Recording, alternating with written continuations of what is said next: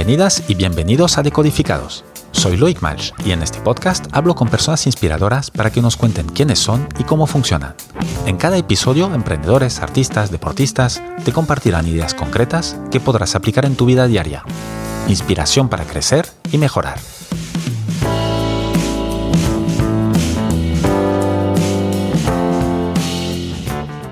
Mi invitado de hoy es Dani Suárez Sánchez, economista, investigador, mentor y profesor. Es el fundador de Bendita Llave, Better Place, Xteach, Somiedo Puneco y Social MBA.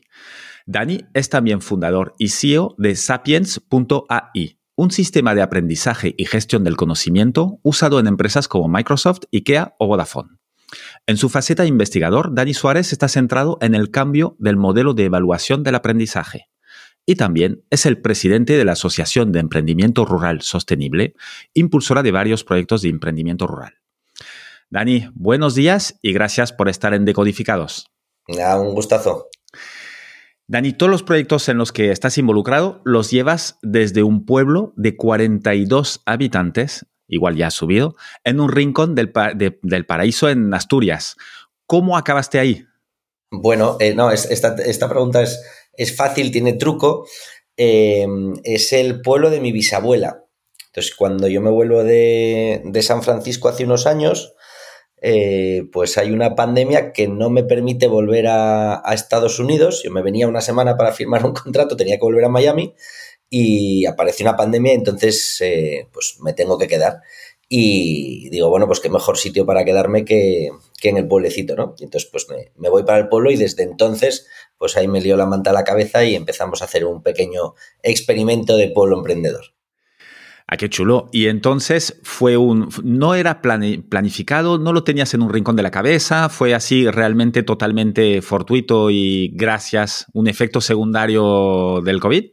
No, yo sigo, digo que siempre las cosas tienen su, su proceso, ¿no? O sea, a veces se nos ocurren ideas, otras veces esas ideas te dan miedo, eh, no te atreves a llevarlas a cabo y en este caso pues llevaba cuatro años ya que pasaba bastante tiempo en el pueblo, tres meses, intentaba irme al pueblo tres meses al año para prototipar, diseñar, pasar unas temporadas allí y la verdad que siempre pues me sentaba genial, me apetecía pasar más tiempo y bueno, pues eh, el universo nos mandó una cosa y pues ya que vas, pues, pues la verdad es que me ayudó, entre comillas, a desbloquear, bueno, pues esa, esa experiencia que me apetecía de pasarme después de estar todo el día con la mochila en, las grandes ciudades de lado para lado a, bueno, pues estar un poquito más, más estable, construir, trabajar con las manos.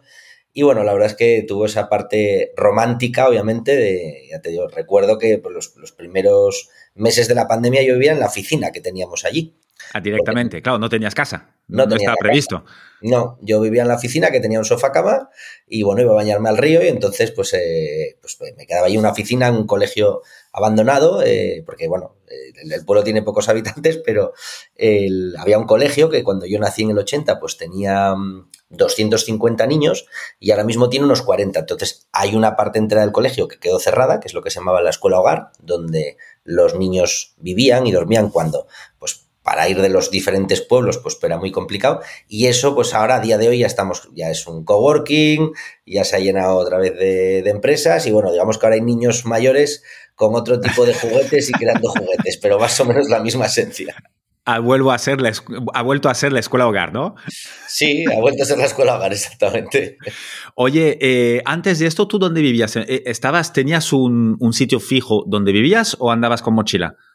Bueno, esa, eh, aquí voy a hacer el típico chiste malo, que, y, aprovecho así como dice el otro para hablar de mi libro. esa pregunta a mí es que me hace mucha gracia porque siempre me la preguntan y claro, me dicen, ¿dónde vives? ¿no? Entonces yo siempre digo, eh, a modo de broma, pero eh, también en verdad, porque es una pregunta que a mí me gusta mucho hacer a, a clientes y a directivos, que siempre les pregunto, oye, ¿en qué casa has vivido toda tu vida y no has salido de ella?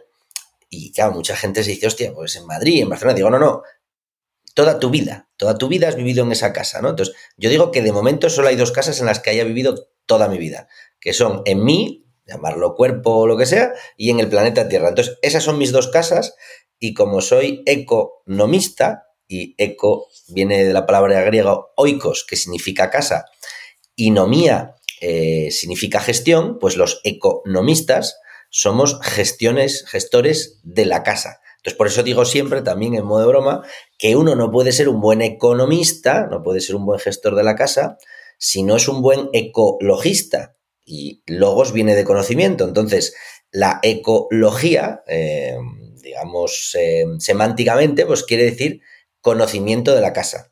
Entonces, después de todo este rollo, te puedo decir que como conozco mi casa, sé que vivo en mi cuerpo y que vivo en el planeta Tierra, pues sé que esas son mis casas de verdad y, como quiero ser un buen economista, pues es fundamental que yo no me olvide de eso nunca. A mayores, moro en diferentes sitios.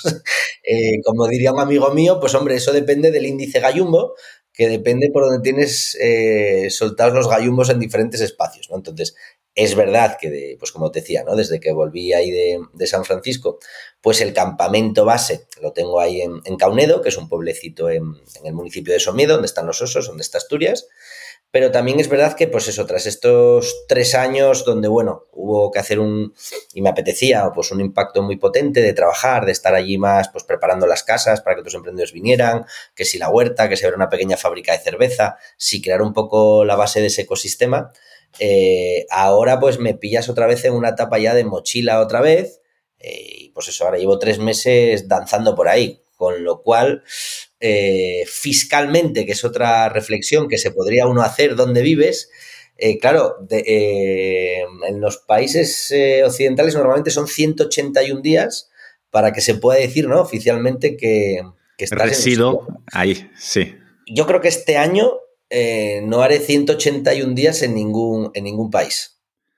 En ningún país, no estás hablando ni de ciudad ni nada, un, ningún país. No, este ¿Dónde has estado desde hasta ahora, que estamos en mayo 2023? Claro, pues eh, he estado Portugal, en países he estado Portugal y eh, España, pero ahora me toca, me tocará bueno, Chipre, Portugal y España. Y ahora me toca, pues, ahora sí, pasaré, hombre, igual España al final los acabo sumando, eh, porque si va bien, pues el veranito me lo pasaré en casa, en, en Asturias, tranquilamente. Eh, pero luego me, escapo, este año me toca Latinoamérica, eh, pues eso, Colombia, eh, Chile, México, eso seguro. Y, bueno, tenemos ahí sudeste asiático pendiente, que bueno, esto yo creo que será para el que viene porque este ya no, no, no, me da para más. Yo, feliz, ¿no? Simplemente lo digo por que al final, cuando ya tienes esa, esa mentalidad, es verdad que cuando te pasas tiempo, esto me ha pasado, ¿no? Eh, después de pasar ahí tiempo más o menos otra vez establecido, más tranquilo en, casa, cuando tocaba volver a moverse al principio como que cuesta. Es como, ay, con lo agustito que estoy yo aquí, ¿no? Y luego pasa lo mismo al revés, o sea, en cuanto empiezas a moverte es como, uy, qué mal me ajusta el culo a esta silla. En cuanto estás en movimiento otra vez es como que disfrutas mucho de estar ahí en movimiento, ¿no? Vale. Bueno, la capacidad del humano de acostumbrarnos a lo que tenemos, ya está, muy rápidamente, y no querer cambiar. Oye, ¿y estos viajes eh, los haces por trabajo o la excusa, bueno, la razón principal es el trabajo y luego montas algo alrededor? ¿Cómo, cómo va montado todo esto? Bueno, eh, sí, el, autoengaño es una cosa maravillosa del ser humano. Eh, vale, principalmente ahora como estamos en foco más de, clientes, de partners, de exploración de nuevos mercados, pues eh, eso es lo que prioriza unos sitios sobre otros. Por ejemplo, pues ahí tenemos un viaje a Tailandia, mi socio y yo, pendiente, porque hay un inversor, eh, hay posibilidades de hacer cositas allí, pero como están más lejanas en el tiempo del cash flow, por decirlo de alguna manera, de que se conviertan en generar caja, pues se anticipa pues Latinoamérica, donde tenemos partners que ya están trabajando, que están visitando a clientes y al final mi trabajo es, es ir y ayudar, ¿no? Eh, compartir un poco la cultura, la filosofía que estamos haciendo en la empresa principal, que es Tapiens, y, seguir creciendo redes. Por supuesto, como dices, luego a mí me encanta viajar. Entonces yo cuando viajo, lo que me tengo prohibido eh, a mí mismo es irme a un sitio y marchar de ahí corriendo a otro. O sea, si yo voy a, a, estar trabajando una semana en Colombia, obviamente me voy a quedar mínimo otra para explorar, para conocer, para conocer la casa, porque una vez más normalmente lo hago al revés. O sea, si me voy a trabajar una semana, la anterior intento irme a conocer el sitio. Ah, intentas hacerlo así. Primero a visitar y luego ya que estás y que conoces un poco más, eh, ya trabajas. Lo que me mueve obviamente al sitio es el trabajo, ¿vale? Porque es lo que prioriza.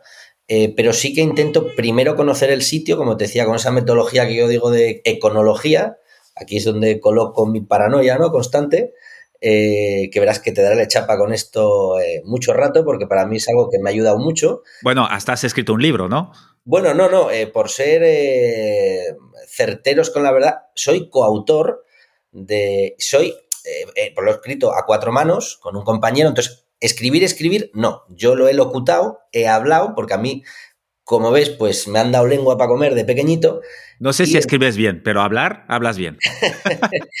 escribir, ya te digo, lo, ha escrito el compañero, que hemos tenido pues unas, unas charlas y, viajes por ahí por Somiedo, y entonces, pues bueno, eh, compartiendo yo ponía las ideas y la filosofía y todas estas chapas que suelto y él era el que lo, engrasaba y lo, ponía bien. Yo creo que entre los dos pues nos ha, nos ha quedado una cosa ¿no? interesante. Bueno, a lo que te decía, ese, proceso al final era poner en, por escrito pues, pues algo que me ha ayudado a mí desde hace muchos años, que era bueno, pues, eh, mi propio proceso de entenderme a mí mismo, de conocerme a mí mismo, de, conocer esta, esta, casa en la que vimos, ¿no? Y entonces después poder actuar desde ahí. Yo recuerdo cuando iba las primeras veces a los sitios, pues, eh, si iba directamente a trabajar me daba cuenta que, no empatizaba tanto con la gente, no conocía, entonces, como no, no, primero, esto que nos decimos, ¿no? Primero los deberes y después el, ocio, bueno, lo puedes llamar deberes ocio, para mí es un deber conocer el, país, conocer la cultura, conocer el sitio, o conocer el equipo, o conocer la empresa antes de ponerme a trabajar. Yo no, no puedo ponerme a trabajar en algo, o no debería, si no mínimamente lo conozco un poquito, ¿no? Hombre, además te evita muchos errores, porque hay, por mucho que nos pensamos que somos todos iguales, lo somos en muchas cosas, pero hay muchísimos matices que dependen mucho de la cultura del sitio, de, la casa y todo. Y esto es, son, acostumbran a ser los más difíciles de, de primero de, ver y de entender, sobre todo de entender, y de poder luego actuar en consecuencia a esto. Hombre, y además es una maravilla, o sea, quiero decirte, esa parte de la biodiversidad utilizando una vez más la palabra ecología, conocer la casa, o sea, vi, tenemos la suerte que vivimos en un mundo donde yo considero que la riqueza es la biodiversidad, entonces, precisamente esos matices, ¿no? Que dices que son los que nos hacen diferentes, es lo que es una maravilla de, nutrirte, o sea, ir a un sitio, eh, comer, entender las palabras. Yo recuerdo siempre cuando me fui a trabajar a Argentina con 22 añitos, eh, esto no lo tenía claro y entonces yo recuerdo que fui a dar mi primera clase de economía y yo, hacía de profe con 22 añitos, aunque obviamente eh, los profes eran los alumnos, que aprendí muchísimo más de ellos que los pobres aprendieron de mí. Y en mi primera clase, pues claro, llegué allí y solté, por mí no cojáis apuntes y yo, y yo acabé. Claro, o sea, la gente eh, pues está descojonando viva. Bueno, quien no lo pille y esté escuchando esto, que lo que lo busque, ¿no? Se, se echaron a risas. Mi mujer es argentina. ya es una palabra que, intento quitar cuando vamos ahí, aunque es muy difícil. Pero bueno. Em, oye, el, entonces tú ya estás, ahora estás en Málaga y vas dando vueltas por, por, el mundo, ya lo hemos visto, gracias, bueno, gracias a, a Sapiens, ¿no? Sapiens, a ver, voy a poner cómo lo tienes tú en tu LinkedIn, que me gusta mucho, y, luego ya tú a partir de ahí hilas y nos explicas bien lo que es. En Sapiens estáis construyendo la que va a ser la mejor plataforma de formación, aprendizaje, gestión del conocimiento e inteligencia colaborativa del mundo. Ahí es nada. Tal cual. ¿Qué, qué hace Sapiens? Bueno, para que lo entendamos, eh, Sapiens desde un punto de vista de sencillo, ¿vale? Sin entrar en las complejidades. Lo primero, voy a empezar por para qué sirve, ¿no? Porque al final eh, las cosas yo entiendo que las utilizamos cuando tienen un, para qué, tienen un propósito. Entonces yo digo que eh, Sapiens como empresa tenemos un propósito que para mí además como persona es el propósito más importante que es eh, la educación. Lo de S4, la educación, para nosotros hay, hay, una obsesión muy sencilla que es yo, si existiera un país donde solo hubiera dos ministerios, yo digo que el primero sería educación y el segundo sanidad. Y los demás, pues oye, si los hay que recortar, pues mira, se recortan. Pero es que si tenemos educación y pensar que hablo de educación, y educación yo lo entiendo a nivel socrático, o sea, de ser capaz de pensar por ti mismo, de tener capacidad crítica, de, de autorreflexionar, ¿vale? No de formación, entendiendo la formación como dar forma, ¿vale? Entonces, muchas veces yo esto, empiezo por ahí, ¿no? Entonces, oye, eh, yo qué sé, empresas con las que trabajamos, les digo, oye, ¿queremos trabajar la educación o queremos trabajar la formación? Se pueden hacer las dos cosas, pero vamos a tener claro qué queremos. Mayor, mayoritariamente, las empresas necesitamos formar. Y cuando decimos formar es, oye, no, mira, yo quiero formar y es perfectamente lícito. Yo quiero que mi gente se conozca las, eh, las, pues, las características de mi producto, Conozco, quiero que mi gente eh, sepa de Scrum, de Agile, tenga todos estos conocimientos que necesitan, ¿no? Entonces, bueno, pues esto es formar, dar forma. Yo además estoy muy obsesionado con la parte educativa, que es estupendo que tú tengas los conocimientos técnicos para poder hacer estas cosas, pero si además alimentamos a tu cerebro con curiosidad, con capacidad crítica, con cooperación, eh, con compromiso, con constancia, con, pues, con conocimiento, hombre, pues todas estas cosas las vas a poder aplicar en tu día a día y yo creo que te van a transformar como, como persona, ¿no? Yo creo que la educación, eh, bien entendida, eh, pues es, es, es, una herramienta eh, que te transforma, o sea, te transforma como ser humano. Yo siempre digo que la transformación es el negocio en el que tú entras de una manera y sales de otra, igual que el que se va a poner pelo entra sin pelo y sale con pelo, o el que se va a poner botox en, en los labios, pues trae con unos labios pequeñitos y sale con unos labios ahí gruesos, ¿no? Pues la transformación es el mismo negocio, es el negocio de transformarte a ti mismo eh, ya sea por la formación, porque adquieres nuevas habilidades, o por la educación, porque eres capaz de reflexionar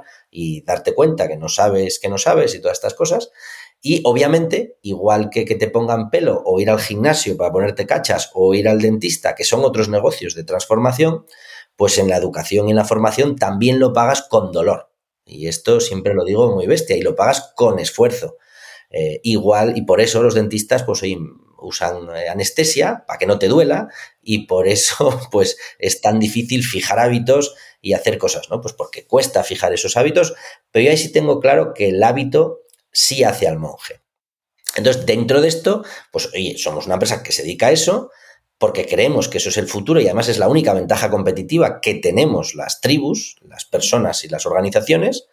¿Y eh, pues, cómo lo hacemos? Bueno, pues lo hacemos de una manera sencilla, entendiendo que hay un problema muy grave, que es que estamos en una epidemia de déficit de atención. Y que estamos en una epidemia de masiva eh, de ansiedad, de angustia y de falta de tiempo. Y que esa epidemia se ha ido expandiendo y las personas ya no tenemos tiempo a leer, eh, le das un libro a alguien y ves cómo rápidamente a la hoja le salta eh, la ansiedad y se pierde y no es capaz de leer 30 hojas seguidas. O Claro. Sí, sí. Y, yo soy de los que creo que ojalá no existiéramos porque querría decir que no tenemos que atajar este problema. Entonces, bueno, pues lo que hemos inventado es una aplicación muy sencillita que lo que dice es, oye, como tu atención es mínima, en lugar de darte a leer, pues yo qué sé, PowerPoint o verte un vídeo de cinco minutos que no lo quieres ver, te voy a lanzar directamente las preguntas en modelo socrático, modelo mayéutico, eh, de lo que deberías de saber. ¿Vale? Con lo cual, esa pregunta, como es una pieza de conocimiento, es la unidad de conocimiento, yo siempre digo que la pregunta son los ceros y los unos, las preguntas y las respuestas, es el ladrillo mínimo del conocimiento, eh, sin que tú tengas que leer nada, directamente eh, hacemos una experiencia inversa. Entonces, todos los días tú recibes en tu móvil preguntas preguntas para que tú reflexiones, pienses y bueno, respondas. Si las aciertas, pues estupendo. Eh, si las fallas, pues el sistema te las repetirá si tú quieres para recordarlas en el futuro y que ejercites tu memoria. Y cada día, pues te irán llegando cosas que el sistema considera eh, o tu empresa considera, o tú mismo porque lo has pedido consideras que necesitas ir aprendiendo. Pues yo, por ejemplo, pues lo primero que hacemos en mi empresa por la mañana al trabajar, pues obviamente es predicar con el ejemplo, a mí me suena la alarma y me dice, eh, coherencia es hacer lo que dices y transparencia decir lo que haces. Y calidad es cuando dices lo que haces y haces lo que dices. Entonces, pues mi empresa, pues oye, todas las mañanas, para predicar con el ejemplo, lo primero antes de que nos atrape el mail, antes de que nos atrape la vorágine, es, oye, voy a dedicarme 5, 10, 15 minutos, una locura. 15 minutos. 15 minutos en un día ahí. Diarios, es una locura. O sea, esto, claro, eh, pero cinco, ya digo, empieza por uno. Empezar por un minuto y ser capaz de pararte un minuto y responderte una pregunta al día es transformador. ¿Ya un minuto consideras que es suficiente? Bueno, es un inicio que puede ayudar. No es que sea suficiente, es que es absolutamente transformador. O sea, es que, es que muy pocas personas en el mundo son capaces de dedicarle un minuto al día a, pararse a responder sobre una pregunta. Y, esto, yo siempre digo que eh, cualquiera que esté escuchando esto, hombre, un minuto es muy fácil, Dani. Bueno, nosotros que tenemos las estadísticas y los datos de la gente, siempre digo que esto es muy sencillo y, lo vamos a ver muy fácil, ¿no? O sea, un minuto al día, todos los días, eso es un hábito brutal. Un minuto al día, tres días a la semana, ya es un hábito. Un minuto al día, mm, una vez al mes, es otra cosa totalmente diferente. Y una semana me pego un atiborrón y después se me olvida durante cinco meses, es lo que las personas solemos hacer. Bueno, es casi lo que nos han em, enseñado o educado, mejor dicho, a hacer desde, desde pequeños y mientras estudiábamos, ¿no? Claro, lo que decíamos siempre, pues oye, el, día antes del examen, ¿no? La semana antes eh, comías todo eso, lo vomitabas y te olvidabas. Claro, nosotros decimos, oye, no, vamos a empezar a cambiar este tipo de cosas. En lugar de consumir contenido y leer, vamos a centrarnos en reflexionar y en hacernos preguntas y dar respuestas. En lugar de comerte algo que vas a vomitar, eh, lluvia fina, el poder del hábito, un poquito cada día, un minuto. Entonces, cuando yo le digo a la gente, digo, mira, esto hay tres tipos de aplicaciones, me pongo un poco más, más técnico, ¿no? O sea, tenemos las aplicaciones DAO, las, de, las que se miden en usuarios activos, Daily Active Users, que sería un WhatsApp. Entonces yo os digo, WhatsApp es, es una droga que consumimos diariamente porque nos genera estos chuptes de dopamina, este fear of missing out, este, y además todos nuestros amigos y colaboradores estamos contrachapados para mantenernos activos los unos a los otros, porque nos estamos constantemente generando notificaciones push, en tanto en cuanto entras y ves 75 y esa ansiedad de necesitar el inbox cero, ¿no? de, de que todo esté a cero. Bueno, estos son cosas que haces al día, pero no porque tú lo elijas. De hecho, esto que capta tu atención y que no es lo que tú eliges, precisamente es lo que te aleja de lo que tú sí querrías elegir, que es la fijación de esos hábitos. Y ahora me voy a otro extremo, una aplicación que todo el mundo conocerá como Duolingo. Entonces, eh, Duolingo, cuando llega diciembre, despuntan las.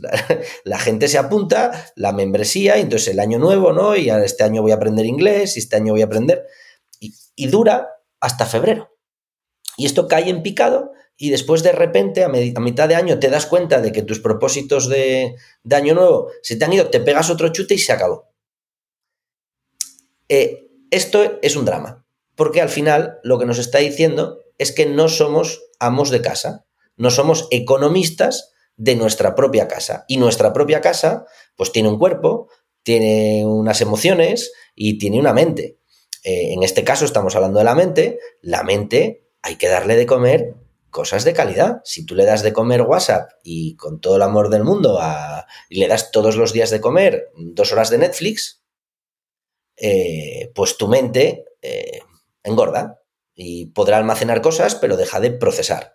Y si le das de comer reflexión, si le das de comer que se lea la República de Platón, si le das de comer eh, nutrientes interesantes, tu mente y tu cerebro empiezan a, a procesar de otra manera, ¿no? Y claro, un minuto al día, o sea, un minuto al día eh, es, una, es una barbaridad, o sea, te diría, hay eh, menos de un 10% de las personas, eh, somos capaces de fijar un hábito por encima del 80%. Cuando me refiero en velocidad de cambio, esto os lo explico con un ejemplo muy sencillo.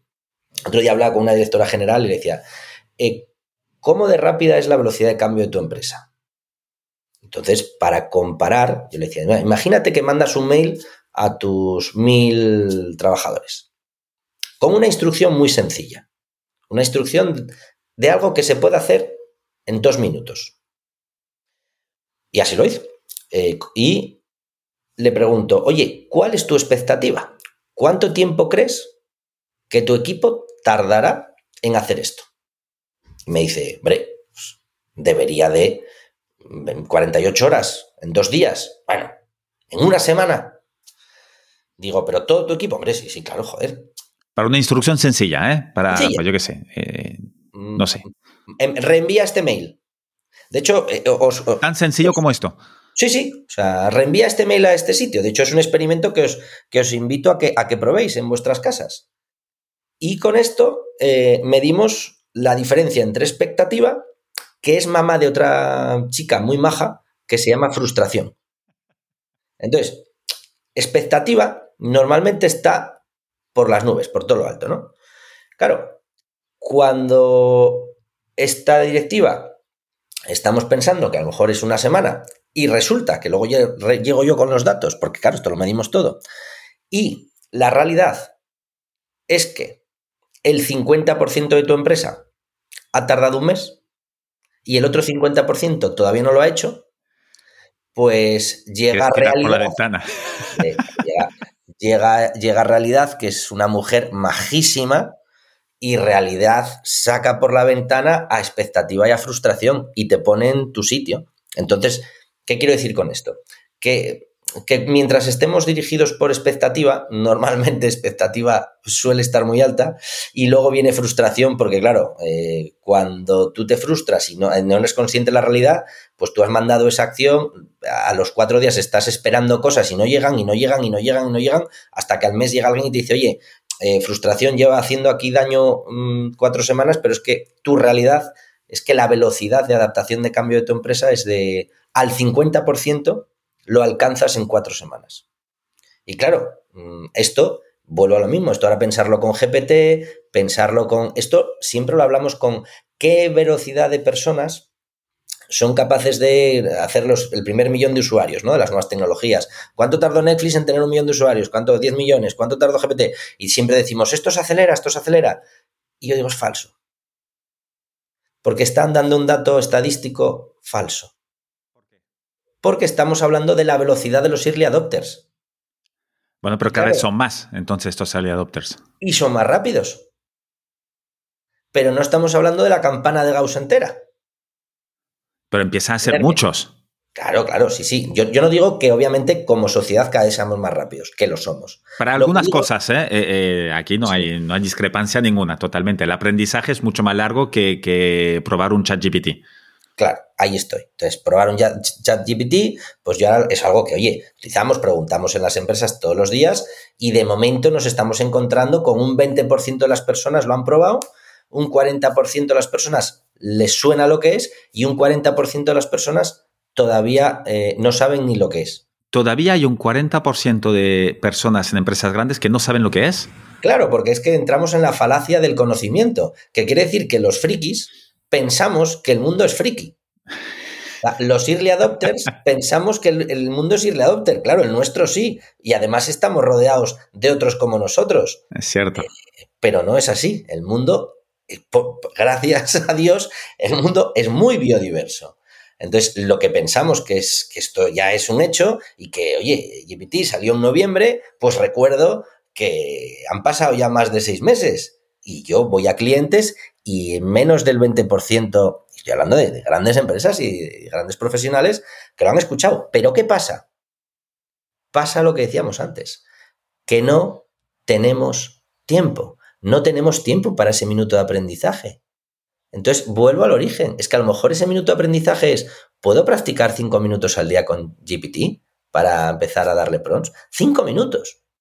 Y la respuesta es no porque lo que para mí es prioritario, que es el aprendizaje, que es lo que te convierte en un humano que creces y que lo haces, vuelvo a lo mismo. Esto decían los griegos, ¿no? Que las cosas las puedes hacer, ahora que está tan de moda otra vez el estoicismo, y que por aquí tenemos grandes exponentes en, España, en Andalucía. Eh, claro, eh, si tú te piensas que esto es importante, pues lo haces. Pero claro, si lo urgente si lo que te está comiendo el día a día te come, eh, tú no diriges tu vida. Y entonces eh, te conviertes en, la víctima de esta velocidad malentendida. De tal manera que a lo mejor en tus ocho horas o en tus diez horas de curro, o los que somos autónomos que trabajamos media jornada, 12, pues, pues claro, eh, estás muy ocupado respondiendo los 200 mails y estás muy ocupado haciendo tareas que a lo mejor no te aportan valor en absoluto eh, pero eh, bueno, como son lo... urgentes, eh, tú te sientes satisfecho porque has terminado el día Que yo lo siento, ¿eh? Yo tengo esa satisfacción de. Soy de los que tiene esta tara mental del inbox cero, de todo ordenado. Pero claro, hay que reflexionar y decir, sí, sí, borrar, borrar, borrar, borrar y, estar a cero quiere decir que yo le doy a suprimir un montón de veces y le digo a, no hacer, no hacer, no hacer, esto no lo voy a hacer, no lo voy a hacer, no lo voy a hacer, pero no quiere decir que como amo de casa y economista de mi casa yo lo tenga que hacer todo. No, no. el, trabajo de, de una persona economista, que somos todas, o podemos ser mejores o peores, es decidir cómo decidir. ¿Y, cómo, lo haces tú? Justamente hablando de esto, ya que nos has dicho cómo eh, esta vorágine que nos pilla, yo también soy de los tuyos del inboxero eh, a toda costa y de borrar o poner, o peor, poner en tareas para hacer y ya como mínimo me desaparece del, bueno, peor, depende luego cómo te organizas. no lo tengo en el inbox, ya tengo luego ya una lista de tareas tremenda. Em, ¿Tú tienes algún método para dos cosas? Para uno, poder aprender dedicar este minuto, cinco minutos, media hora, eh, lo que sea, en, el, en, tu, en tu día a día. Y segundo, para poder dedicarte a lo importante y no solo a lo urgente? Mira, mm, tengo un método, vamos, revolucionario revolucionario. O sea, cualquiera que esté escuchando esto, por favor, para aquí ahora mismo. Y si fuera el típico vendedor de estos que te salta en YouTube, te diría que esto que te voy a contar cuesta 89 euros y que me ha cambiado la vida. Y es una gilipollez. Y lo puede hacer cualquiera. Lo que pasa es que tiene que comprometerse y entender, oye, y que somos, y saber aceptarse a sí mismo como un yonki. Y entonces, si nos tratamos como yonkis y, de, de la atención y de la ausencia de hábito, y lo entiendes desde ahí, pues te lo, te lo aplicas, ¿no? Es una cosa tan sencilla como que como economistas, que somos, todas las personas, la única moneda que tenemos se llama tiempo. Y recuerdo que esto me enfada mucho porque hay una tecnología que inventamos los economistas hace mucho tiempo llamado dinero. Pero es una tecnología, no existe. Es un invento artificial. Es una gamificación del sistema. Entonces, a mí me enfada mucho cuando la gente me dice, bueno, eh, es que esto no es económicamente viable. O mm, ser sostenible no es económicamente viable. Digo, hombre, perdona, ¿cómo que no es viable mm, no, no contaminar? y económicamente no quiere decir monetariamente monetariamente es una partecita, la menos importante, porque es algo que nos hemos inventado del todo. Entonces, con un gestor de casa que conoce la casa, gestiona todas las variables de la casa. En nuestro caso, mi metodología es tan sencilla como la única variable que yo soy capaz de gestionar es mi tiempo. Entonces, como yo juego como si tuviera diferentes matrioscas, yo cuando me levanto por la mañana, lo que es sagrado es que la primera hora del día es para mí, Así de fácil. Entonces, si yo me levanto y lo primero, lo primero, o sea, lo primero, lo primero. Y claro, ¿qué es lo primero? Pues lo primero eres tú. Entonces, lo primero es abrir los ojos y decir, ¿quién está por ahí? Entonces, esta broma que hago yo con las, con las emociones y tal. Entonces, hoy, hoy está pereza, hola pereza, buenos días, ¿te apetece? No, mira, ¿por qué no le das 20 veces más al despertador? 20 veces así, procrastinamos hasta tal. Y luego llega la exigencia y mira, no, no, levántate, que es que si no te levantas no tendrás esta hora para ti, irás con prisas todo el día. Bueno, las puedo estar escuchando ahí un rato, que a veces me quedo, obviamente, y otras me quedo dormido y otras... Y los días que lo hago bien y que soy un buen economista, pues me levanto y me dedico una, dos o tres o hasta cuatro horas para mí. ¿Y qué haces en estas cuatro horas o dos? Pues algo tan maravilloso como la opción A, el espacio vacío, que también hay que permitírselos y es otro de los grandes problemas que tenemos.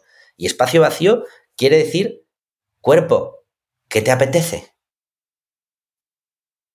Algo tan sencillo como eso, preguntarme, cuerpo, ¿qué te apetece? Y hay días que mi cuerpo me dice, hoy dormir. Pues venga, duerme. Hay días que me dice, hoy estoy a tope.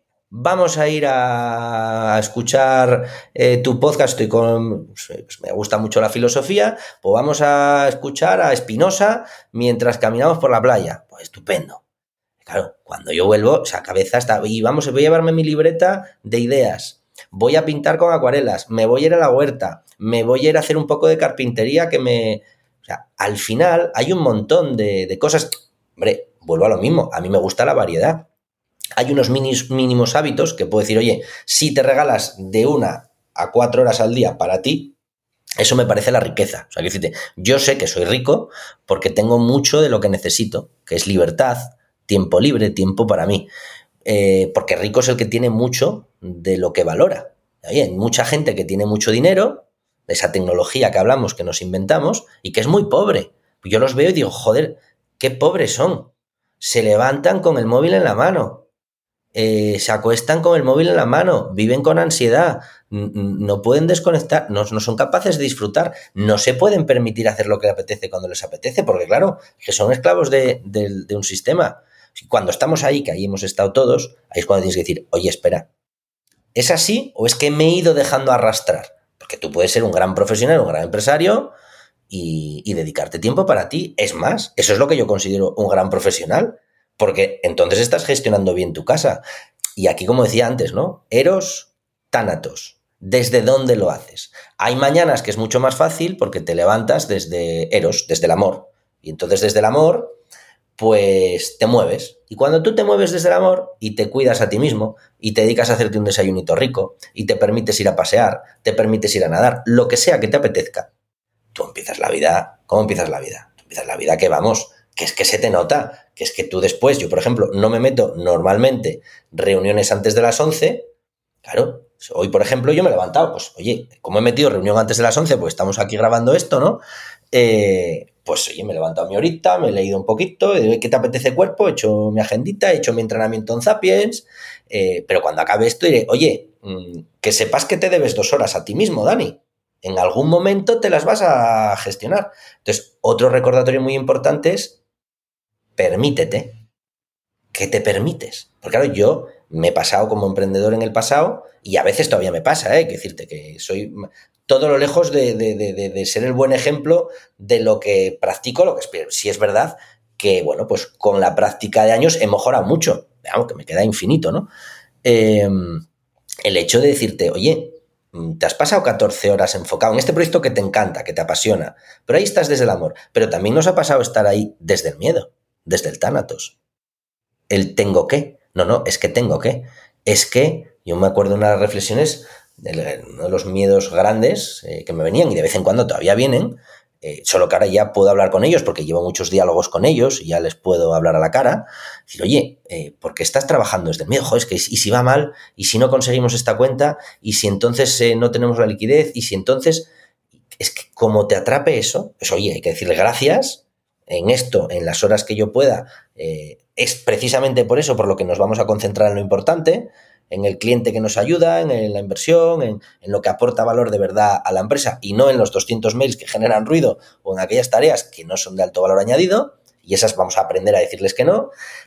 Pero yo creo que hay una sensación ahí de que si lo hacemos todo, aunque es falso, porque es imposible, si el mundo se parara, todos los que nos estamos escuchando, si el mundo se para hoy, yo en los cuatro próximos años, aunque no me entraran más mails, no acabo de construir el producto que yo quiero construir para que esto sea Zapiens la mejor plataforma que yo me imagino. O sea, lo que está en mi cabeza imaginado, tenemos un roadmap de 350 funcionalidades que en 20 años no la, no la haríamos.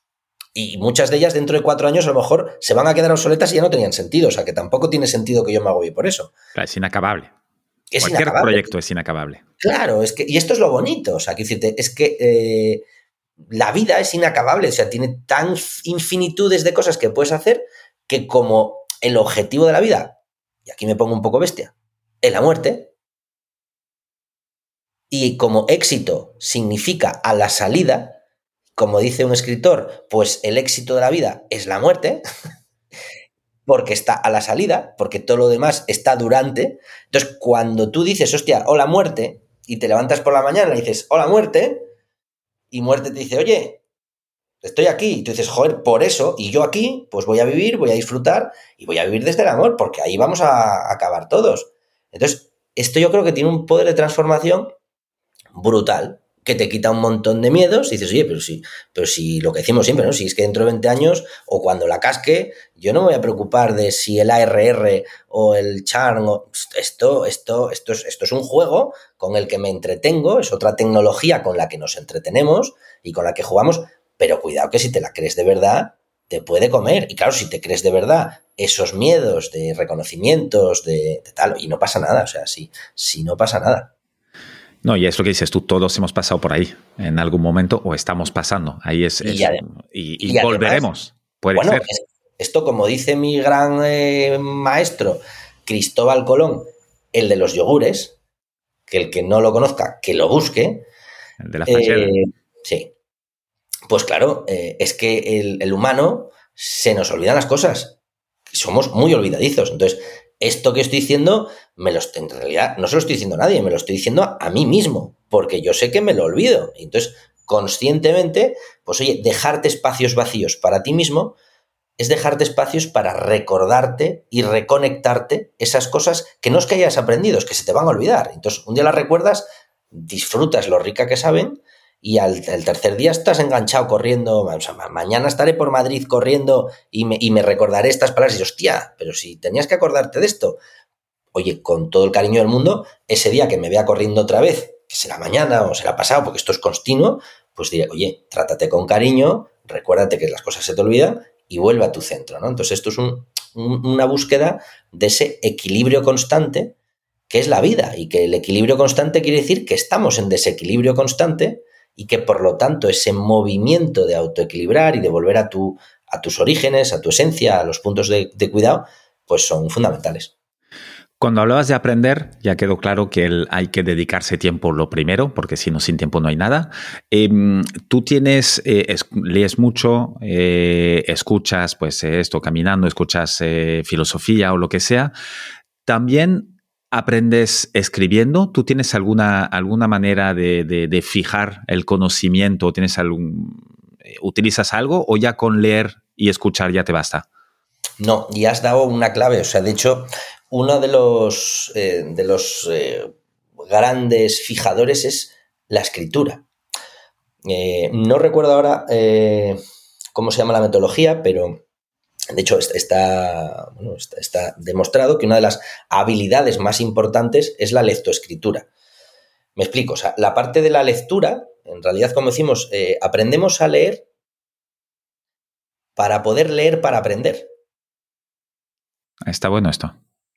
entonces, en los primeros eh, años de vida, bueno, de hecho deberíamos empezar a aprender no antes de los seis, eh, pero aprendemos a leer para poder utilizar la lectura como medio de aprendizaje.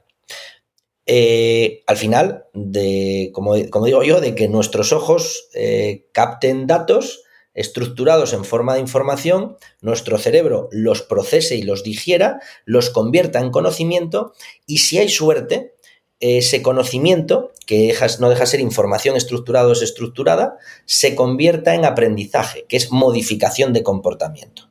¿vale? Esto lo explico siempre con un ejemplo muy, muy fácil. Oye, tú ves una cajetilla de tabaco que trae fumar mata, esa cajetilla está emitiendo datos. Eh, además, sabemos que si está en este lenguaje, pues es información porque está en español. Si estuviera a lo mejor en otro lenguaje, emitiría datos, pero no te entenderías qué, qué quiere decir ahí. Como tú dominas el código, esa información es captada por tus ojos, entra dentro de un procesador en la nube llamado cerebro, ese procesador lo, digiere, ¿vale? Lo puede almacenar, eh, pero lo más caro no es que lo almacene, sino que lo procese y entonces en lo procese dirá, hostia, ¿y por qué fumar mata? ¿Y me sienta bien? ¿No me sienta bien? Entonces empezará a procesar esa digestión y eso a lo mejor se acaba en aprendizaje, que es que dejes de fumar o que no empieces a fumar. Entonces modifica o fija un comportamiento que es observable. Y además eso en una siguiente etapa se convierte en cultura, porque en tanto en cuanto tú dejas de fumar y formas parte de una tribu, esa tribu ya está dejando de fumar y tú emites menos datos porque tú ya no fumas, por lo tanto estimulas menos a otro que ya no debe fumar. Entonces, esto es precioso. Claro, cuando empezamos a observar este tipo de cosas, dices, oye, esto sucede. Pero la parte muy importante aquí es la parte del procesamiento, ¿no? La escritura es clave. O sea, para mí la lectura la lectura, entenderme. O sea, yo, por ejemplo, me encanta leer eh, y me encanta escuchar, sobre todo. Soy muy auditivo. O yo si puedo, si puedo leerme La República de Platón o escucharme La República de Platón, prefiero escucharme La República de Platón tres veces. ¿Usas muchos audiobooks? Sí, mucho. Mucho. El, audio para mí me mantiene la atención. También leo mucho porque me gusta escribir, ir apuntando y va a mi ritmo, pero el, audio me, encanta. Además, yo creo que va, que va a ser algo que va a explotar, que va a subir otra vez, porque además tiene un tema clave, que es que entendiendo el problema que tenemos ahora mismo de déficit de atención, una vez más, eh, la, la lectura es, es activa. Esto quiere decir que tú tienes que esforzarte que es, valiosísimo. Por eso es tan importante que sigamos leyendo. Eh, ahora bien, también es verdad que como es activa, te consume energía. Ese día que estás agotado, eh, lo que sueles hacer es tirarte a ver Netflix o tirarte a una peli porque te quieres poner algo pasivo. Básicamente dejas de ser el protagonista a ser un consumidor. Pasas de procesar a consumir. Obviamente, eh, ahí es donde digo, bueno, el día que no puedas, yo perfecto, o, no hagas nada y estupendo y duérmete la siesta, ¿no? medita o haz lo que quieras. Eh, a mí me ayuda esa parte cuando a lo mejor tengo el, procesador saturado, me permite, igual que me conecta una conversación con otra persona, me, me conecta muy fácil entrar ahí, ¿no? Ahora bien, esto estamos hablando de que entren datos. Pero yo ahora estamos hablando de procesar y ahí hablabas de escribir. Para mí es clave después escribir. Yo creo que escribir, escribir bueno, no es algo que yo crea, es que es, así. Eh, eh, uno, escribir a mano. Yo utilizo, me gusta, perdón por la publi, pero vamos, tengo una de mis paranoias, igual que es Inbox pues es, escribo con unos bolis de estos de punta fina, los Sakura, entonces yo tengo diferentes colorcitos y tengo siempre, pues mis diferentes libretillas eh, que van conmigo a todas partes. Entonces yo tengo mi libreta de poemas y reflexiones, mi libreta de ideas y planificaciones, mi código de colores eh, montado, el sistema de, pues, que son, eh, que son objetivos que van color rojo, que son ideas que van color amarillo, que son planes y recursos que van color verde, que, cuáles son detalles que van color azul, cuáles son aprendizajes que van color blanco. Bueno, todo esto, pues obviamente llevo años montándome el, sistema y me ayuda un montón pero sobre todo escribir a mano ayuda mucho más que escribir en el portátil. Además, eh, para mí es clave, por ejemplo, esos huecos vacíos en los que soy yo y mi libreta en blanco, y ahí hago a veces algunos ejercicios que yo digo de digestión. Eh, si le queremos poner el nombre en inglés, pues brain writing, eh, escribir lo que escuchas de tu cerebro, o procesamiento, decir, oye, ¿qué hay ahí dentro? ¿no? Y entonces eso, junto con la síntesis, junto con los mapas mentales, junto con ordenar, junto con dibujar, me encanta dibujar, dibujo fatal y me encanta dibujar mis muñegotes, eh, creo que ayudan un montón a precisamente hacer la digestión. O sea, y al final escribir es como los dientes, mastica, sintetiza y cuando pasa por todo ese proceso, pues al final queda ese pozo, ¿no? De hecho, para que lo vea, pues no sé, se pueda quedar muy claro, eh, las personas que estén escuchando esto, si han llegado hasta aquí después de estas chifladuras que he contado, eh, pues claro, en tanto en cuanto voy a imaginarme que, oye, que, lo han escuchado 100 personas, por poner un número sencillo, eh, como son 100 personas con 100 cerebros diferentes, tienen 100 softwares diferentes, tienen 100 backgrounds diferentes, tienen 100 historias diferentes, aunque la información que esas 100 personas están escuchando es exactamente la misma, que básicamente es entrará por su USB llamado eh, oreja, eh, el conocimiento que van a generar es, es, absolutamente diferente. Esto es lo que hace, lo que para mí es la magia de la diferencia entre la información y el conocimiento. O sea, la información está claro que es, esta chapa que estamos aquí soltando hoy, ¿no? Pero claro, lo maravilloso del conocimiento es que es exponencial, porque en función de lo que cada persona procese, generará 100 conocimientos diferentes. Entonces, yo a esas personas que están escuchando ahora quiero hacer de manera interactiva la pregunta de decir, espera, vamos a hacer un minuto de silencio. No sigas consumiendo. Porque si sigues consumiendo, cuando acabes podrás decir, me lo he pasado bien o me lo he pasado mal, este chaval me cae majos gilipollas, pero ¿qué te llevas tú? Y como en cuanto acabes de escucharlo, te va a comer Matrix y ahí fuera hay mucho ruido, imagínate un podcast en el que ahora nos paramos un minuto y le pedimos a la gente, oye, hasta aquí, ¿tú qué te llevas? ¿Qué es lo más importante que te llevas? Hace unas preguntas sobre ello. Pero tú lo, lo, tienes, esto si estuviéramos en directo se podría hacer. Eh, ahora cada uno lo escucha cuando sea, y que esto es lo, lo, grande del podcast, eh, a mí me pasa exactamente esto eh, con, pues, sobre todo podcast que consumo bastante, cuando me encanta, que podría ser el tuyo de hoy, por ejemplo, me pasa en los dos, cuando yo consumo o incluso cuando produzco. Eh, eh, digo, hostia, ha sido muy interesante, me cago con cosas, eh, yo tomo notas y tal, pero si no lo vuelvo a escuchar o no lo vuelvo a escribir, estos tres días ni me acuerdo de lo que hemos hablado. Así es, y de hecho, pero ahí diría una vez más lo de Eros Tánatos, que es desde dónde lo apunto y desde dónde lo escucho. Me explico. Mm, si yo tomo notas, mi pregunta es ¿para qué tomo notas? Si yo tomo notas desde el Tánatos, yo veo mucha gente que a veces eh, trabajamos en formaciones, le digo, olvida el papel. Ahora vamos a disfrutar de, esta orgía mental de que pasen ideas de un cerebro a otro. Permítete que se olvide todo, disfruta de estar aquí. Porque, ¿Por qué tomas notas? Es que luego se me olvida, es tan importante. Tranquilo, si está grabado. O sea, luego lo grabamos. Olvídate, quédate aquí, disfruta del baile. Si tomas notas porque ya estás en el proceso de sintetizar, estupendo, pero creo que es muy importante diferenciar esas, esas, esas fases del baile creativo, ¿no? Volvíamos, ¿no? O sea, te decía antes, oye, pues esto cuando lo edites yo te diría, aquí en este momento determinado, deja un minuto de silencio y vamos a lanzar esta pregunta a la audiencia. Eh, audiencia, por favor, vamos a dejaros dos minutos en silencio. A ver, uno, si aguantáis sin saltar a otro sitio. Dos, os dejamos el reto de todas estas chorradas que hemos dicho, estos minutos que llevan hasta aquí. Coge un boli, apúntate qué es lo que te llevas, que sería la primera fase de hazte consciente de lo que tu cerebro ha elegido quedarse porque tu cerebro es más inteligente que tú. Entonces, tu cerebro ya ha borrado un montón de información, porque tu cerebro sí que hace lo que nosotros decimos que tenemos que hacer, que es decir no, no, no, no. Entonces, se ha quedado con una serie de cosas. Pregúntale a ver. Y vamos, y ahí la siguiente locura sería, esto imagínate que una vez que lo compartan, que te lo devuelvan. Y ahí ya verás el experimento que uno se ha quedado con una cosa, otro se ha quedado con otra. Pero esto sencillamente es desde la parte de datos.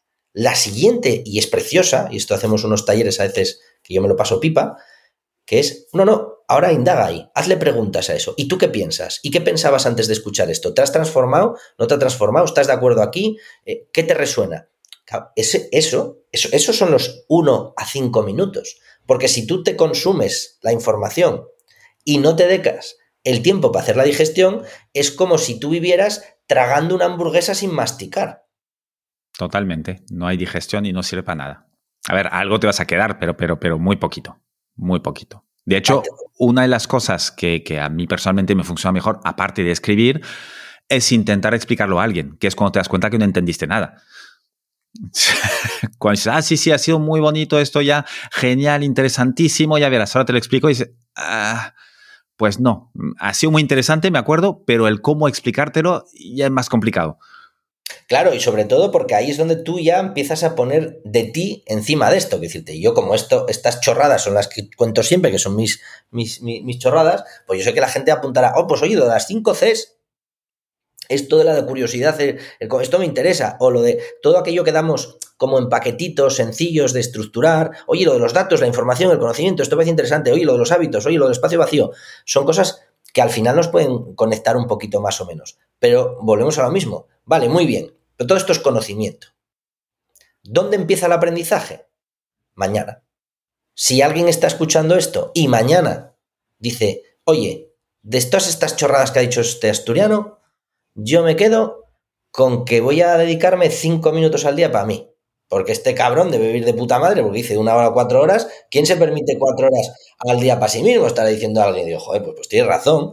Eh, pues oye, pues, pero, pero sí me puedo comprometer 15 minutos conmigo. Pues mañana esa persona empieza a experimentar aprendizaje.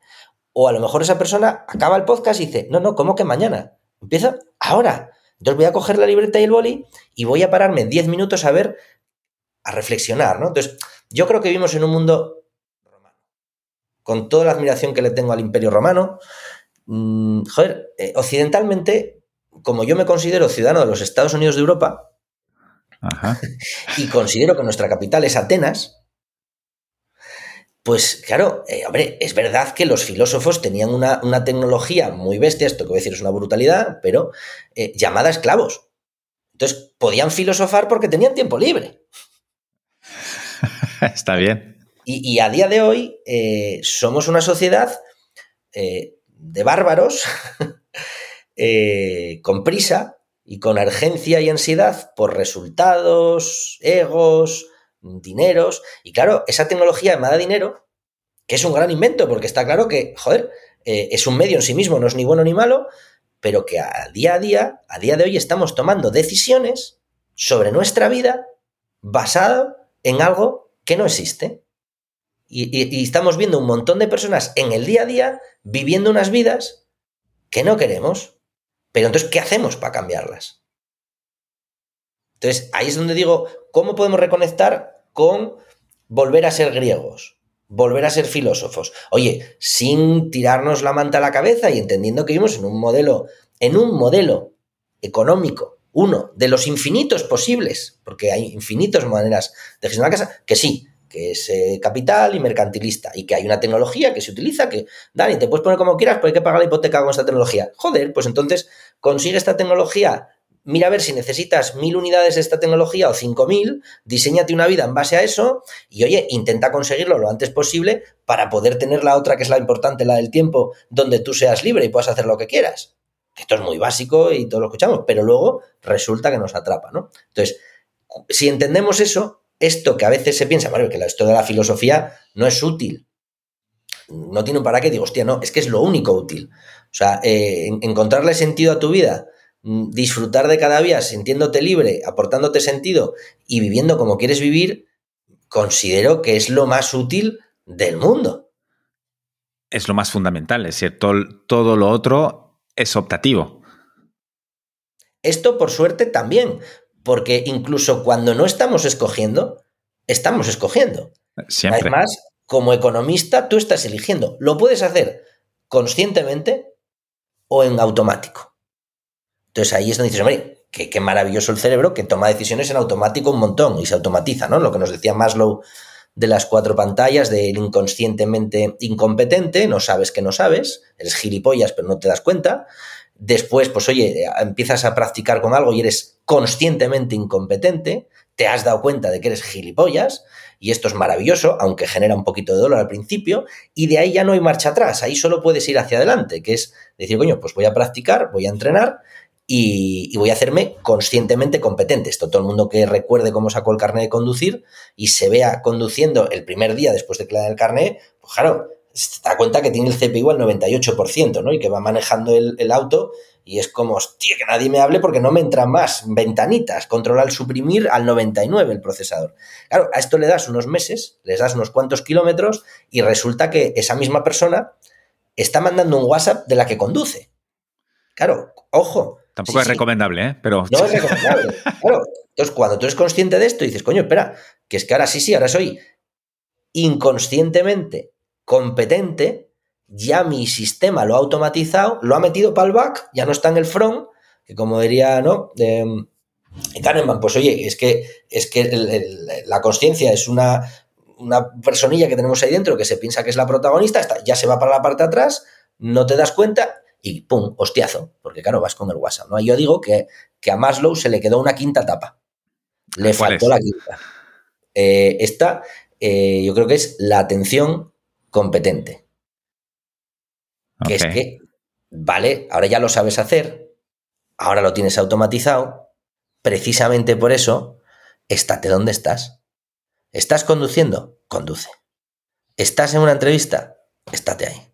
¿Estás escribiendo? Escribe donde estés, estate. ¿Cómo se evalúa, Dani, el, aprendizaje? Porque es una de las cosas que ahora te tiene, te tiene investigando, ¿no?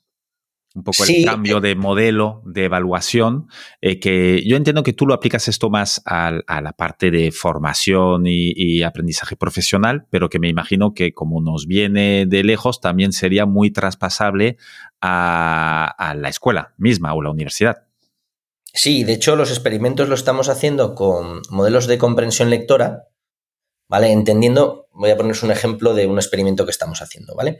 Entendamos, o sea, a, día de hoy venimos de un modelo educativo en el que, como decíamos, le damos a, pues a un niño, le damos una lectura y después el profesor le hace preguntas de esa lectura para comprobar que lo ha entendido, ¿no? Por ejemplo, eh, hoy hace llueve. Hoy, hoy hace llueve, sí, hoy llueve. y entonces, hoy, eh, hoy llueve. Y entonces le preguntas, Manolito, ¿qué día hace hoy? Y Manolito dice, llueve. Oye, pues muy bien, pues Manolito ha leído que hoy llueve y lo ha entendido, ¿vale? Esto le metes 500 palabras a un texto, le haces diferentes preguntas y esto serían las, preguntas de tipo 1. Evaluamos si Manolito eh, es capaz de encontrar la respuesta a las preguntas dentro del texto, ¿vale? Vamos a pensar un tipo 2, tipo 3, tipo 4. Bueno, en función de, de la complejidad, vamos a hablar que hay cuatro niveles. No, voy a complejizarlo más para que no nos perdamos. Lo importante aquí es que para mí es, ¿y si lo hacemos al revés? ¿Y si para evaluar si Manuelito entiende ese texto, en lugar de hacerlo como toda la vida, lo hacemos al revés? Me explico. Le damos el texto a Manolito y le decimos, Manolito, eres profesor, tú lo dijiste antes. ¿Qué preguntas podrías hacer sobre este texto? Entonces, Manolito, en lugar de ponerse a buscar las respuestas, empieza a pensar las preguntas, que para mí es clave. Pero es clave ya desde un modelo pedagógico, o sea, no solo es tanto desde el punto de evaluación, sino de que le estamos haciendo un flip y lo estamos cambiando. Entonces es que Manolito se da cuenta, que como decía Sócrates, que la pregunta es lo importante. Entonces, si Manolito aprende a preguntar y aprende a preguntar los diferentes tipos de preguntas, oye, ¿qué día hace hoy? Llueve. ¿Hoy llevarías paraguas? sí. Eh, ¿Llover es que haga mal tiempo? No, llover es que llueve. ¿Y que haga sol es que hace buen tiempo? No, que haga sol es que hace sol. Eh, entonces, que haga mal tiempo es un... Claro, la cantidad de preguntas que se puede hacer Manolito sobre la frase hoy llueve y para qué sirve la lluvia, Manolito, y, y qué es el agua.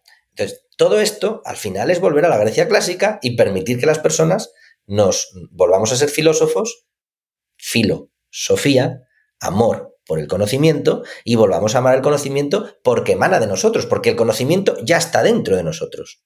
No, no es algo que esté fuera, ya está dentro, tanto en cuanto estamos conectados a, esto, ¿no? Entonces, esto para mí es clave y sobre todo también es clave la diferencia entre evaluación y calificación. Son dos cosas que a veces se nos olvida. Evaluar es cuando eh, podemos ayudar a la persona, gracias a ese proceso también, a que el propio proceso de aprendizaje mejore y se dé cuenta y vea lo que han hecho otros compañeros, pero no para competir, sino para inspirarse, porque una idea genera otra idea. Y calificar es decirte, bueno, como tengo que poner unos límites eh, en un modelo X, pues tú eres un 7 y hace falta un 8 para entrar aquí. La calificación en un modelo eh, infinito no haría falta vale con la evaluación. De hecho, yo estoy en contra de la calificación, porque la calificación genera, pues, eh, genera problemas de autoestima en la persona eh, y al final cada persona, pues tú vas a 10 por hora y tú vas a 30. Está bien. O sea, cada uno tiene que ir a su velocidad. Si ya empezamos a pensar en fuera en lugar de pensar que es dentro, claro, luego alguien dirá, bueno, ya, ya, claro, y entonces, ¿cómo ponemos los números cláusulos para entrar en medicina o para entrar en no sé dónde? Bueno, pues a lo mejor hay que hacer otro proceso de reflexión. ¿Y por qué los hay? Bueno, ahí, voy, ¿no? Entonces, esta parte me parece muy interesante, sobre todo vinculada es la parte de comprensión lectora. Volviendo al origen, ¿no? De que si, bueno, por hacer el, típico mm, comparativa, yo creo que muchas veces estamos eh, entrenando la inteligencia artificial para que parezca humana. Entonces, queremos que la máquina parezca humana y queremos que el humano parezca una máquina. Entonces, una vez más, yo creo que estamos gilipollas. O sea, al humano le queremos exigir que sea repetir. Joder, pues si el humano eh, eh, es humano y la máquina es máquina y pueden colaborar y cooperar los dos.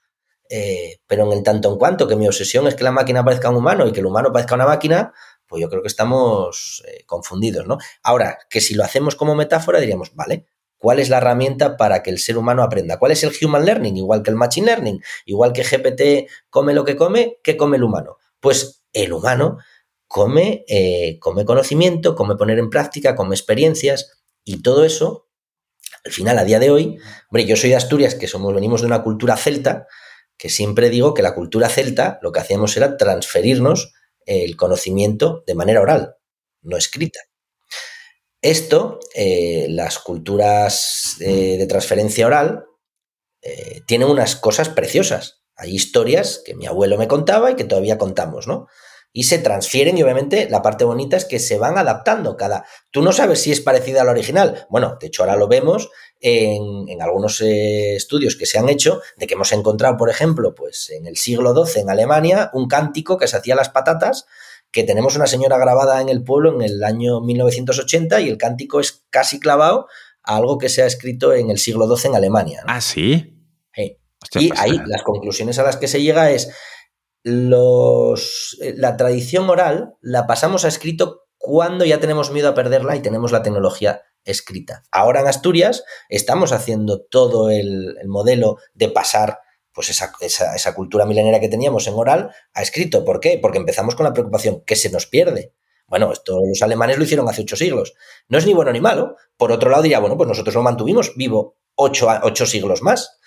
Entonces, ese eros tanatos que hablamos al principio. Entonces, esta parte de lo súper importante que es la lectura, la comprensión, ya no sea la comprensión, no solo lectora, porque al final, oye, eh, si tú escuchas, no tienes por qué saber leer o escribir, pero sí necesitas que esa fuente de datos la digiera, la digiera tu cerebro, ¿no?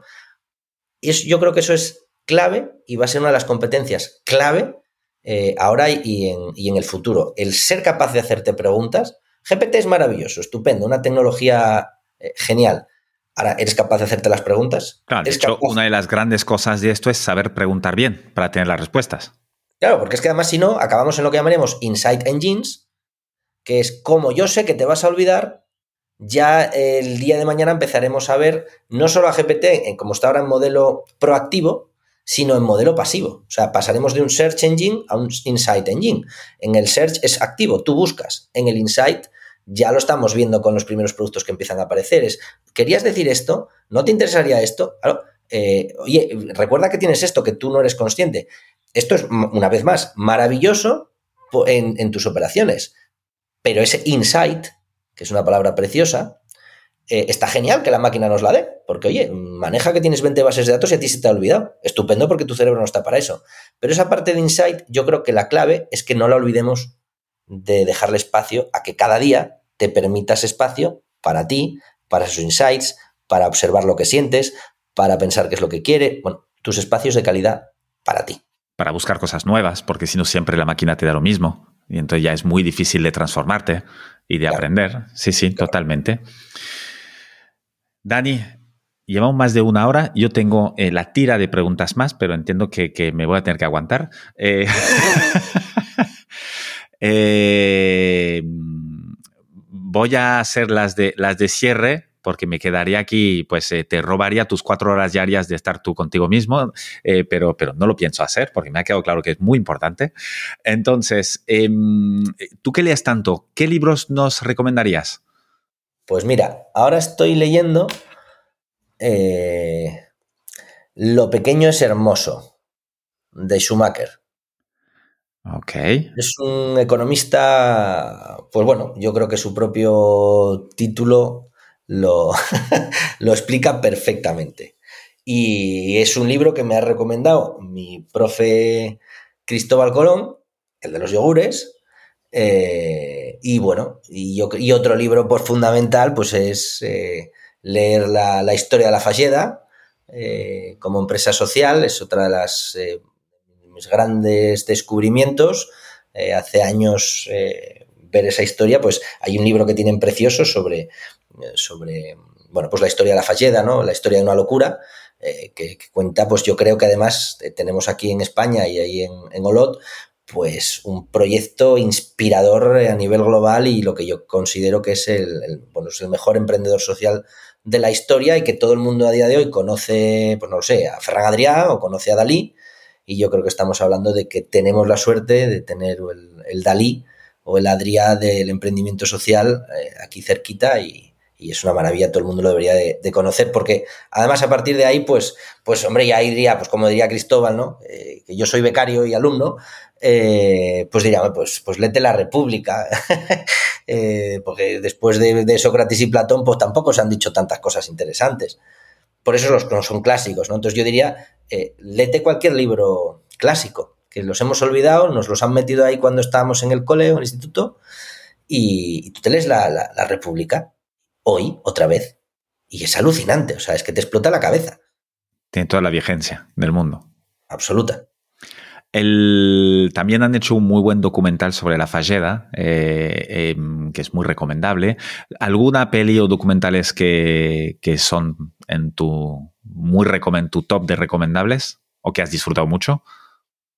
Hombre, pues la verdad es que, como es el que has recomendado, la Falleda. Yo ahora mismo estoy eh, enfalledado, enamorado de la, de la Falleda desde hace eh, años y ahora precisamente estamos ayudando, haciendo un pequeño documental también sobre la Falleda, sobre toda la parte de, legado y vengo a estar allí. Entonces, todo lo que sea eh, ver cosas de emprendimiento. Hombre, yo hay una película que me encanta, que os la mandaba en su momento, cuando conocí a Cristóbal hace, hace varios años, que está en YouTube y está en abierto y se titula Si può fare, se puede hacer, en italiano. Y es, es la historia de la falleda, mm, pero en Italia, de, una empresa pequeñita, de, una gente que tiene, pues eso, están en un, en un manicomio eh, y, la, pues los, enfermos que están allí pues están haciendo bolitas y llega una persona, eh, otro loco, eh, sin, sin papeles o sin certificado, y, se, pone a revolucionar eh, el manicomio por dentro. ¿no? Es, una película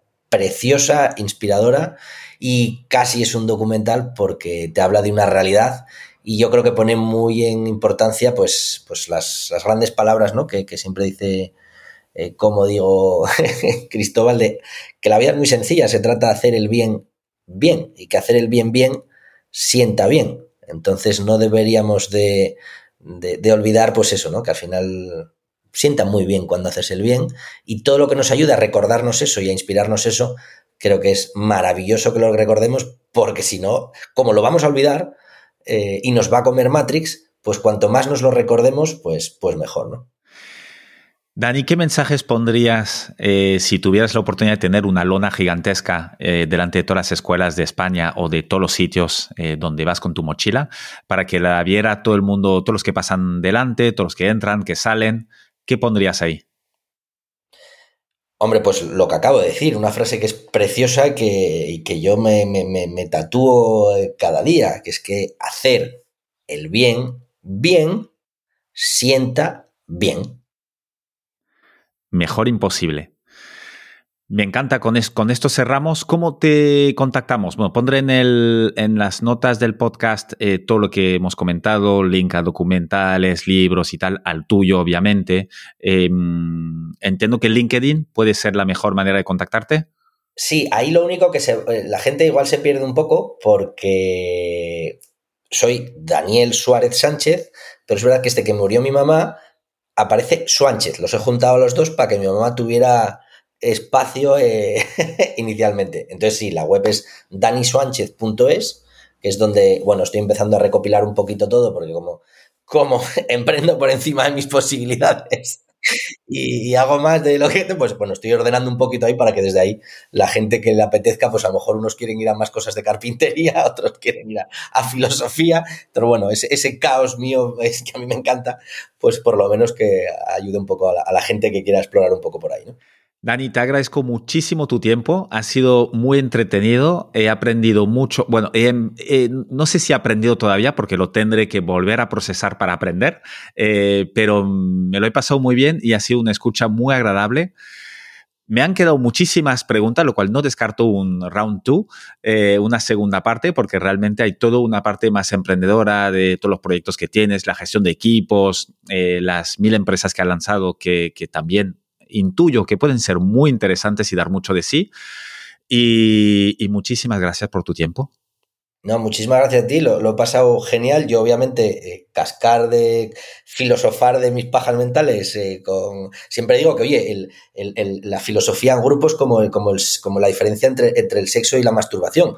Es mucho más divertido en grupo que solo, ¿no? Entonces, ha sido un gustazo. Eh, nada, cuenta conmigo, por supuesto, y te lanzo el reto de que realmente empecemos a aprender en cuanto colguemos y te, y te reto a que, igual que los oyentes, vamos a parar ahora cinco minutos y yo te voy a mandar un WhatsApp con mis procesamientos y mis síntesis de esta conversación.